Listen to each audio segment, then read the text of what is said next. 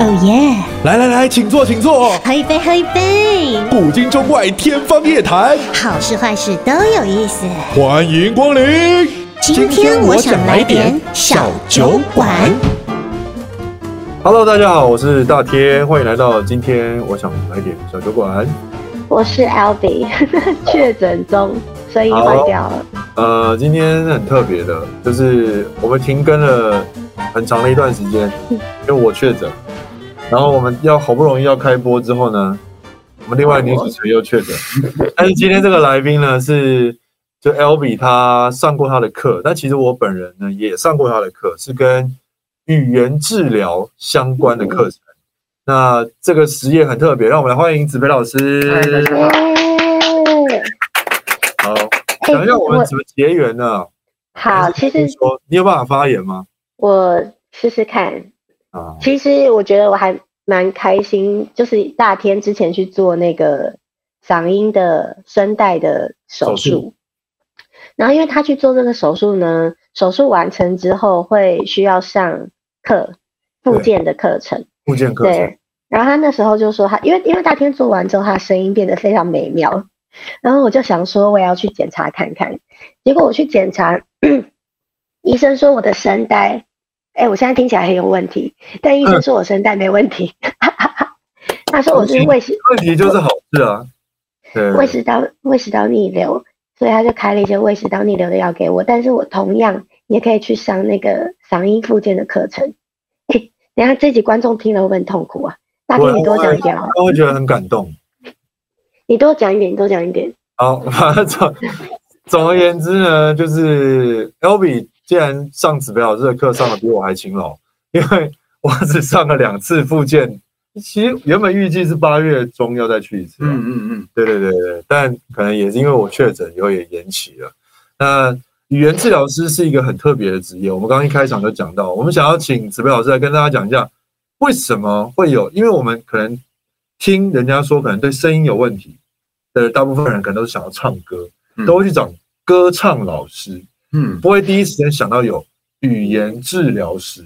嗯，那跟大家介绍一下什么是语言治疗师。嗯，语言治疗师就是这个行业在台湾蛮久的了啦。哦，呃呃，如果最早开始进来，可能是五六十年前。这么久？对。那呃，可是那都一直都会是很小众。嗯，那原因是因为请了一个语言治疗师以后，我们可以一个小时可以服务的人真的是蛮少的。哦，一对一。对，所以医院。医院通常请了一个语言治疗师就会赔钱，那就不会，就不会请很多语言治疗师。那我们这个呃行业就很难可以推广啊。OK，那呃呃一开始我们这个行业是在复健科里面，嗯，那复健科里面会有很多人需要语言治疗的话，是比如说小朋友呃时间到了，但还不会讲话，或是讲不清楚、讲不好。那有一些人是呃比如说他呃有一些其他的疾病啊，然后。呃呃，发展的异常啊，或是耳朵听不到啦，听声音听不好，嗯、那讲话的声音都会不够，呃，不够清楚，然后没有办法好好的沟通嘛，哦，那呃，语言治疗师就从这个呃这个领域开始慢慢发展起来，然后另外一个是、嗯、呃，在二次世界大战之后，哦，我们这个领域开始变强，是二次世界大战之后，诶？呃，有很多，哦，诶有啊，我刚刚有讲啊。我们刚刚叫他子培老师，子培老师姓蔡，对，我 蔡子培老师。有有，老师刚刚开场他自己讲他自己是蔡子培，哎，刚刚没有人听到这一段吗？我很挫折。我刚开场不是有讲吗？有有有有有。有。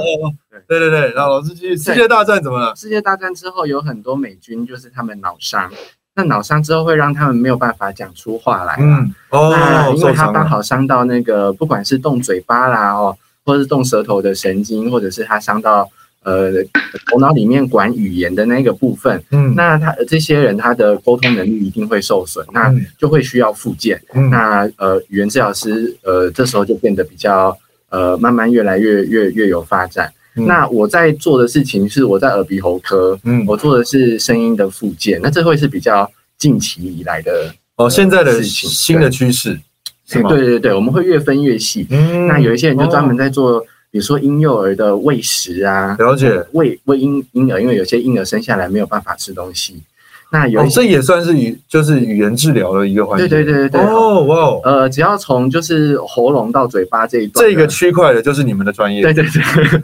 哇，那好强哦。呃，所以我们就会跟呃沟通的附件呃有关系。嗯、那这包含了头脑里面的语言，还有嘴巴这边的动作。嗯。哦，那另外一个就是吃东西。哦。对。那呃，有一些有一些人他。比如说中风或是脑伤之后，嗯、或是这边有开刀之后，他会东西会吃不好啦。嗯，哦，那有一些人老化之后，这个地方没有力气，一样会吃不好。嗯、像我们的前总统，就是到最后是呛了一口牛奶以后，嗯，而肺炎走掉的嘛。哦，那他他不是因为每个不是每个人呛了牛奶都会都会走掉，是因为他刚好也很老了，然后、嗯、年纪比较大、呃，吞咽也有一点问题，嗯、所以他才会才会因为就是呃一吸入一口牛奶，然后就肺炎。哇呃，这些东西都是语言治疗师会处理的范围。就是如果常常呛到，就要去研，透过你们来了解为什么这样子。呃呃，对，会做一系列检查。那他也不会只有语言治疗师，要跟医师啊、放射师全部的配合，对，一起配合。哇，可是因为当初是怎么样从？因为你是原本就学医，哼吗？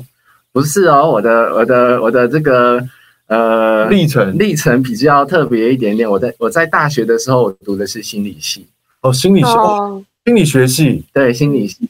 但是我觉得心理系，哎，我们心理系，我的那个系，它是特别呃要求学生，就是你可以多去探索哦，你不要一直待在我们系里面。哦、所以他给我们就是最少最少的这个必修课，嗯、那给你很多时间，你可以去别的系修课。嗯，那我那时候就花了很多时间在外文系跟日文系修一些语言的课啦。哇，那我就觉得。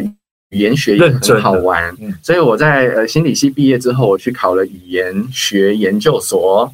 哦，那语言学研究所不是语言治疗，是语言的那个学问学问。的语法啊，然后那个语音是怎么样怎么样长呃怎么样怎么样组成的哦，嗯、那个就是一般人会觉得呃很无聊的那个，一般人不会好奇，只想把它先学好再说。那我去读了这个，呃，还有一些语言学家是跑去部落里面去收集语料，收集语料，比如说有一个史料的，呃，有一个新的语言，那他们有字典，没有书，没有文字系统，那你就会去里面，然后去学这语言，然后把它记录下来。嗯，哦，那像台湾有很多很多原住民的语言嘛，其实他们的记录都还不是很完整，是，所以台湾有很多语言学家是在做，呃呃，南岛语族，就是我们的原住民语。呃，这个记录还有研究的工作，哇，好谢谢这些人哦，默默的一群人。对，那我就是一个呃不太有办法专注在某一个领域太久的人吧，我猜。喜欢换个环境，多尝试。所以我读语言学到呃某一个时间点的时候，我就又看到语言治疗，我觉得蛮酷的。嗯，那我就又去考，然后就去就考上就去读了嘛。然后算是无心插柳吗？哎，对对对对对，嗯、那一开始我是看到有呃语言语言治疗里面有一种特别的沟通方法，叫做呃 AAC 扩大辅助的沟通。那它就像是 Stephen Hawking 他们在，嗯、呃，他们不能用嘴巴讲话，他用眼睛嘛，嗯，或者他控，对对对，他控制那个电脑，然后帮他发出声音来。那这东西叫做 AAC 啦，嗯、那这东西好酷哦。然后台湾也有人在。呃，台湾也有真的有人在用这些系统在在做，然后我在电视上看到，觉得很酷，嗯，去读吧。哇哇，所以他眼神一个移动或是一个方向就可以发出某一个单字。嗯、呃，他要是一个字母，目前是要用挑的，挑的哦、嗯。比如说他挑 b，、哦、然后把，然后可以把它等于是他的眼睛是他的鼠标，对，这是眼动的控制。对那 AAC 有千千百百种，嗯，比如说是图片的用纸的，嗯。嗯或者是手势，它也都可以是 AAC。嗯，那呃，它它它也是沟通的一种。我们没有必要把每一个人都训练的可以用口语来沟通，我们用最适合他的方法来来训练他沟通就好了。好，那可以沟通。嗯，老师因为去语言治疗之前就有心理学的背景，这跟其他单纯只读语言治疗的人应该不太一样。这些东西吗？嗯嗯。大家对心理学好像会有一些很特殊的既定印象，想象说哦，你是不是会读心还是怎么样啊？但是心理学其实没有学读心呢。我们心理学 呃学了很多统计的方法，学了很多做问卷的方法，然后呃学了呃听觉是什么，然后学了头脑怎么样运作，哦、所以这些东西是真的有帮助。但是他对那个猜人家心里面是做什么，对，没有没有什么帮助。因为我之前看过，就是 YouTube 上面有影片，应该是访问 FBI 还是 CIA 之类的人，然后他们在就是跟呃嫌犯对话的时候，就会从他的小动作或者是一些身体状态去、嗯、呃判断。呃，有一些人他们会特别去研究这个，哦、嗯，但是呃呃，不是每一个心理学的都要研究这个，对对对对，哦，那呃呃，基础的心理学就会是那一些基本的科学，脑神经科学啦，嗯、然后还有统计学，那很重要。明白。讲到心理的问题，我就觉得这个跟我跟子培老师的这个缘分就很有关系，因为声音的确是不好的状况下。是会影响到一个人的自信跟心理状态的。对，叮叮叮叮叮，要特别就是这边要闪灯一下，因为老师都一直跟大家说没有不好的状态，就是因为像我第一当时去找老师的时候，是我那阵子声音很容易沙哑，嗯，然后子培老师就说，其实沙哑只是一种音质，你可以用别的方式去发出不要这么沙哑的声音。嗯，因为很多人会觉得说，哦，我声音坏掉了，或者是我声音怎么样很难听之类的。老师最常遇到的来上课的人大概是哪一种？哎、欸，我我最常遇到哦，就是呃呃，这跟我们的医疗环境很有关系。嗯、就是真的可以有空，然后有钱去医院的人，应该都是退休之后的人哦。反而是这样子，他们对、欸，可是这样很有趣啊。他们会还希望说，在这方面。能够被给予一些新的东西，这很很奇妙啊！哦，因为我不会直接觉得他们会想要在做语言治疗啊，不会直接想到。呃，这跟台北的老人很有关系啦。诶，台北老人要干嘛？哦，要唱歌。天龙老人，对对对，那卡西。对，台北的老人，呃，在上班的时候要努力赚钱，是退休之后没有什么事情做，只好唱歌哦。然后这这个是台湾的文化啊，了解。呃，美国的专家们学者来，他们来台湾也觉得说，哦，亚洲人很特别，台湾跟香港的老人，就而且像美国人，他们是退休以后就是可能会用声音用的很少，放风，然后待在待在家里面不说话，坐在海滩。对对对对，对不对？那但是台湾、香港啊这些地方的老人，就是退休之后要去唱卡拉 OK，对。哎，就是 毛起来社交，对，所以我们我们那个因为不用他的这个老化的状况比美国要少很多，哎，那是因为我们文化的关系。那因为他们有在唱歌，所以他们声音对他们来说很重要，这是他们社交的工具。对，那所以他们这些如果是退休之后的老人来的话，他们最常会遇到就是他的音域会变小，哦，因为老化老化会造成一些事情啊，哈。唱不上去了，高音会唱不上去，低音会唱不下去。欸、那或者是换声区会的地方会改变。那、嗯、本来这地方不会破音的，现在变成会破音。糟糕了，就跟我一样，就心里会有点沮丧。对，然后再来就是他本来可以大声的，然后因为退化会变得比较没有力气。嗯，那呃那力量会使不出来，就会变得越来越小声。通常是这两个问题啦。嗯，那我们说老化哦，就是随着时间的变化，一个用十八年的喉咙跟一个用。七十八年的喉咙，他们累积的那个受伤、累积的经验是差很多的。对，呃，一个七十八岁的喉咙，它上面有的疤痕、有的受伤，一定是比十八岁的喉咙要多很多。是，所以我们不可能要求一个七十八岁的喉咙会发出跟十八岁的喉咙一模一样的声音。嗯，那也没有必要，因为呃，有疤痕或者是有一些硬化，不一定会比较不好听。就大部分人都会觉得不好，但是事实上，在你的哎，这个我们我们还真的有很多例子是，呃，越熟的声音听起来越好听。哎，有一些歌手他在年轻的时候唱起来那个声音有点太嫩了，你觉得？嗯嗯嗯，好像没有 feel。对。但三四十岁之后，四五十岁之后，哇，唱起来好有感觉哦。哦。除了是他的技术有累积之外，就是那个声音，呃，我们觉得有一点点瑕疵的声音比较比较真。对。老师，我有疑问。因为我原本的声音是偏比较细，然后音频比较高高高音高频比较多的人，然后我之前就有听过有别的歌手也是女生，然后她也是这类型的声音，可是她希望自己拥有是那种低沉的嗓音，她觉得低沉嗓音比较好听，于是她就开始抽烟喝酒，这是会会影响到的吗？啊，会哦，会哦。抽烟跟喝酒会呃呃一定会影响到她声带的的状况，会伤害吧？呃，是伤害吗？是讲伤害吗？还是其实就是影响？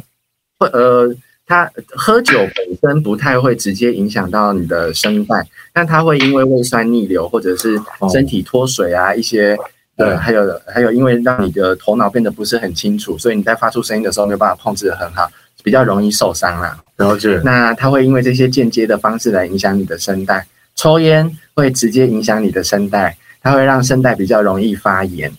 哦，那二二手烟也会吗？哎，对，二手烟啊，那我这样真的很衰哎。哎，那二手电子烟也会吗？电子烟，呃，电子烟现在的研究没有那么多，但它对声带跟肺部都还是有一些，呃，现在有一些研究是说他们会有影响啦，所以可以不要抽的话最好不要。真的很讨厌，就是小时候，我爸只要一抽烟，我就是开始打喷嚏跟咳嗽。哈，太刺激了，嗯。那大麻也是不要哦，大麻跟雪茄，因为因为大麻跟雪茄，他们烟的温度还会比香烟更高，所以它更容易直接造成声带的灼伤。哦，是吧？那呃呃，每一种就是吸进去的东西，因为它这个化学物质会呃会直接接触到那个黏膜，嗯嗯嗯，哦，那它一定会直接影响它的生理反应，嗯，也，造成一些发炎的状况，但是。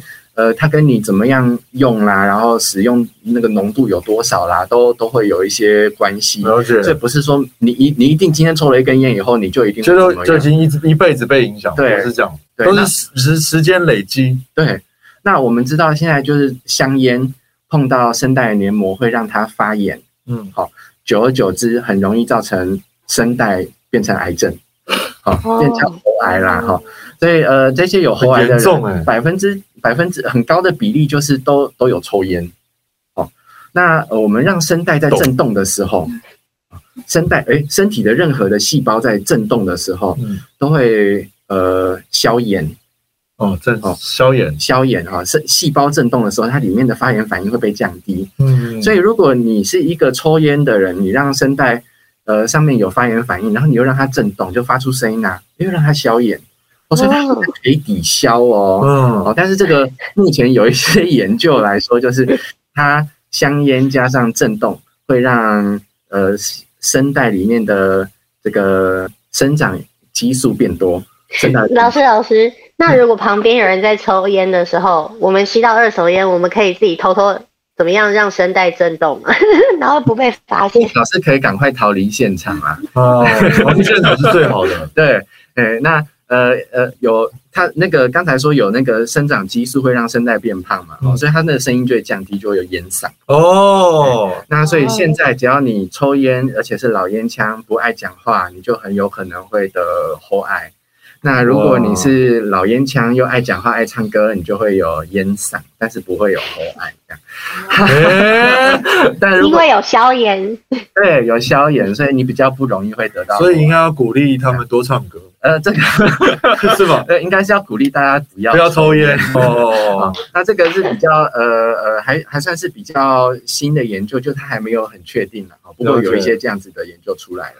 哦，会改变音质啊，就是这件事情的确是会间接影响，但是也是需要时间累积的。对，不管是喉癌或是烟嗓，都会都会呃改变音质哦。但你听完就是知道说自己尽量还是不要有这样子的。对，但是戒掉比较好。戒掉对身体是比较好的。是的，是的。好，香烟不只是影响声音而已。那讲到声音保健，我相信大家一定都会被问。因为可能歌手最常被问，嗯，就是说，哎，你都是怎么保护你的喉咙？嗯，对。那刚刚提到了一些不能做的事情，那那些刚刚那个是比较，呃，怎么讲？嗯，也不是那么多人，嗯，就是一定一部分的人抽烟，一部分的人喝酒，但其实大家可能在饮食方面是不是也要特别注意？呃呃，喝酒喝酒就是它会脱水啦，嗯，哎，脱水的时候，呃，身体的水分比较少，你这时候声带会比较。呃，不好震动，对，发声会比较费力。嗯，但这个是脱水，所以如果你水分有补充够的话，就没有太大的关系。那喝酒会造成呃呃咽喉胃酸逆流，对某一些人，不是每一个人哈。嗯，那所以如果你喝了酒之后会容易逆流的话，那你就不要喝，或者是有表演之前你不要喝。你明白？那喝酒会，嗯，每次。老师先讲完喝酒。哦，好，喝酒会影响我们的神经系统，就是我们会动作都会改变，走路会晃嘛，哈、嗯，你操作喉咙的技术也会变得比较差，嗯，所以喝喝完酒之后，你去唱歌或者去去讲话，大声讲话，你很有可能会因为控制不是很好，所以在这时候不小心把你自己弄受伤。哦，那所以如果你有表演的话，之前不要喝酒，但表演之后你要喝个小酒，那没有什么关系，对，还是可以，对，那水分记得要补充够多，然后就不要再继续吼了，这样。这段麻烦截录起来给陈哥看一下。那我想问的是吃呢？因为像很多人就是说，嗯啊，怎么一直吃麻辣锅？他都没事，嗯，就是有一些业界的一些人，他们可能就是好像看起来在吃方面，嗯，有些东西很刺激，可能会影响到，可是听他唱歌好像没影响。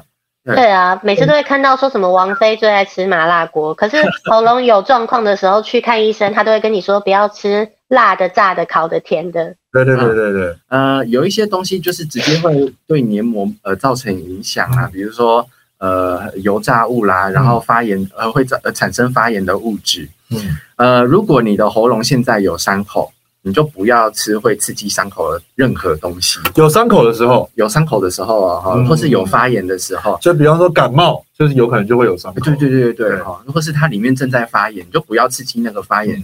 呃，更更严重，所以那时候就会吃那些几乎完全没有味道的东西嘛，也不酸也不辣啊，嗯、也不咸呐、啊，啊也不会太甜呐、啊，那没有什么黑人生是黑白的这种食物啦哦。那 是如果你的这个咽喉状况是很健康的，嗯，哦，那我们吃任何东西都不会直接碰到声带。OK，哦，那我有问题。因为坊间都有都市传说，说你喉咙不舒服或是咳嗽的时候，只要做冰糖炖雪梨，嗯，声音就会比较舒服。可是它很甜呢、欸，为什么？解惑解惑。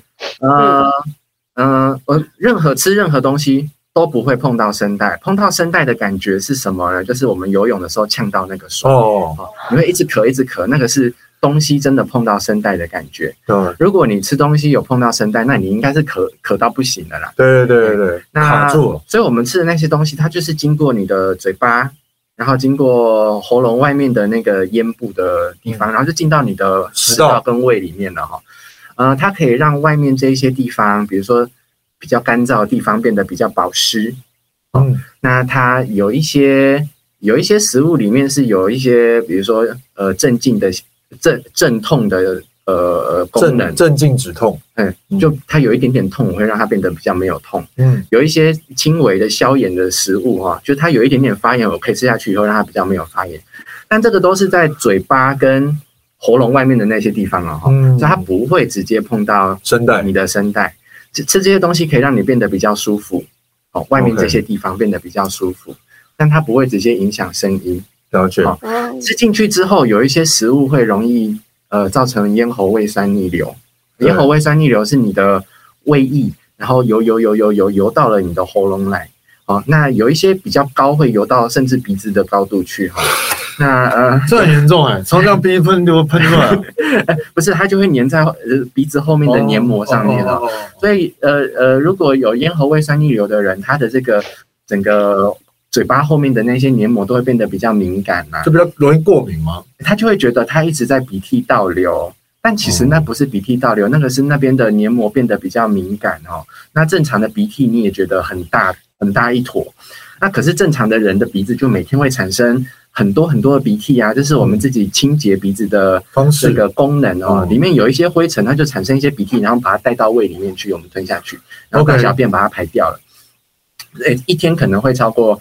呃，一公升的鼻涕哦，哦，那呃，它就默默的就一直经过你的咽喉部，嗯，嘿，一公升鼻涕其实蛮多的，蛮多，你不知不觉它都慢慢在流下去。可是如果你后面很敏感的话，嗯，你就会觉得，嗯，我我一直有鼻涕在倒流，所以那有很多时候是你的那个黏膜太敏感了，胃酸逆流造成的。